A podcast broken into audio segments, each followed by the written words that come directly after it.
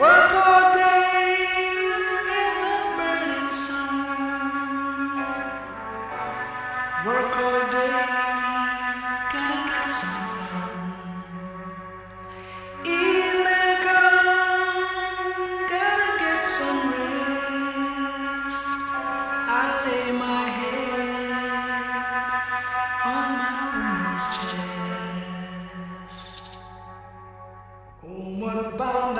Welcome to JC English's Term of the Day, where we teach you useful English terms and expressions in just a few minutes. I'm your host, Jerry. Hello, guys，我是 Cecilia。今天又是新的一期由这次英语从洛杉矶给您带来的 Podcast。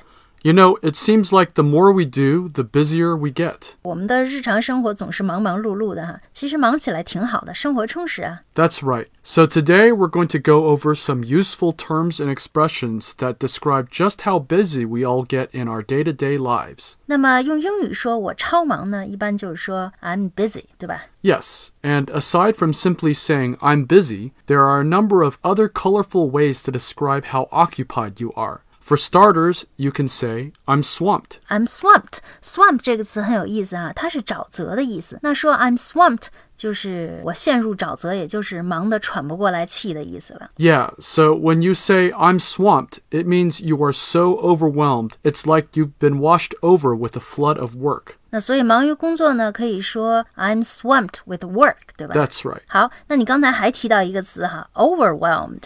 Yeah, in some extreme cases, you can also say I'm overwhelmed. 嗯，I'm overwhelmed 就是不堪重负哈，在俚语里表示压力山大的意思哈。那再看看其他这个表示忙的表达吧。 A similar expression is I'm up to my neck in work. I think you can visualize what this means. 嗯，对，I'm up to my neck in work，就是某人手头做的这个工作实在太多了，都都已经堆到他脖子那儿了哈，多的无法应付了。那哎，为什么说 up to one's neck 呢？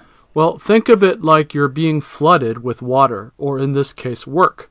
When you are overwhelmed by a flood, the water can get up to your neck and you could possibly drown. 所以说 I'm up to my neck in work 呢，实际上就是我们中文说的忙得要死哈。 That's right. And this can lead to you feeling overworked. 啊、o v e r w o r k e d 呃，就是工作过度了哈，这个工作太多了。那好，我们再来看看其他表示忙的吧。 You can also say, I've got my hands full. I've got my hands full 啊，我手头正忙着呢，都是活儿。那这个表达其实跟中文很类似。 And similarly, you can say, I've got a lot on my plate, or I've got a million things to do. 这个第一个表达很有意思哈，I've got a lot on my plate。美国人很爱说你的 plate，我 的 plate。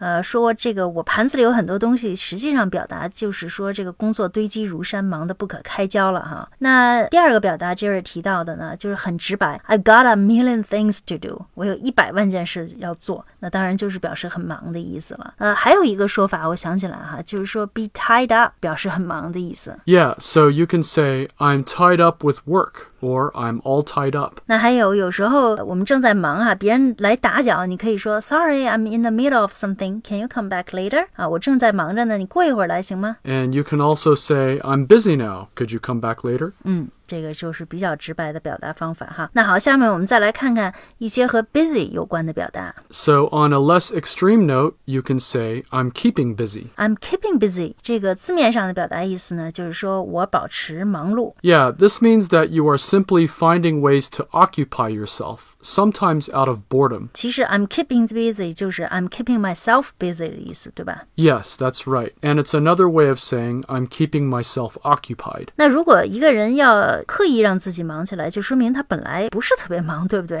So, although keeping busy is not quite the opposite of being swamped or overwhelmed, it does have this different meaning. 那还有一个词啊，这个我以前在外企工作的时候，我老板特别爱用一个词 multitasking。 Yes, it means doing several things at once. 嗯，那这个 multitasking 呢，就是说一个人同时处理很多事儿，比如说一个人一边接电话一边打电脑，还一边接待来访的客人，就可以说是一个 super tasker。 Yes, multitasking is a term from computer jargon, and it is based on the software and apps we use simultaneously on our computers to complete functions and tasks. 哦，原来 multitasking 也是一个 IT 词汇哈。那还有另外一个说法哈，说某个人 as busy as a bee。 忙忙碌碌的。 And there's also the saying, I don't even have time to catch my breath. 这个很直白哈，我连喘口气儿的功夫都没有了。呃，这个表达和我们的中文非常一致。 Finally, there are some expressions that are rooted in the word busy, like busybody. busybody 这个词好像不是一个很正面的形容词。 That's right, a busybody is someone who likes to get into other people's business. It's really not a very flattering term. 嗯，那所以 busybody 就是指那些